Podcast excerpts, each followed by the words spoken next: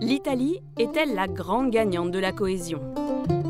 Ah, l'Italie, sa Dolce Vita, ses pizzas, ses Vespa, mais aussi ses déséquilibres régionaux. Au cours des dernières décennies, le pays a connu la plus forte hausse des inégalités dans la répartition des revenus parmi les membres de l'OCDE. Alors forcément, lorsqu'il s'agit d'allouer un budget pour la politique de cohésion, la botte italienne fait partie des grands gagnants. Pour la période 2021-2027, elle recevra 42,7 milliards d'euros, le deuxième plus gros budget après la Pologne et juste devant l'Espagne. Cet argent sera dédié pour les deux tiers au seul sud du pays.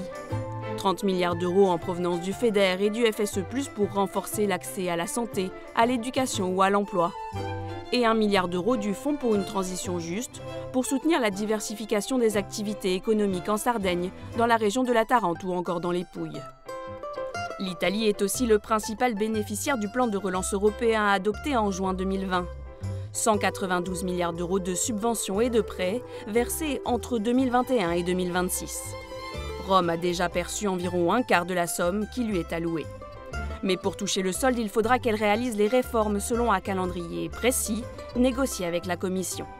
Des négociations que la nouvelle présidente du Conseil, Giorgia Meloni, a promis de modifier provoquant l'inquiétude de Bruxelles.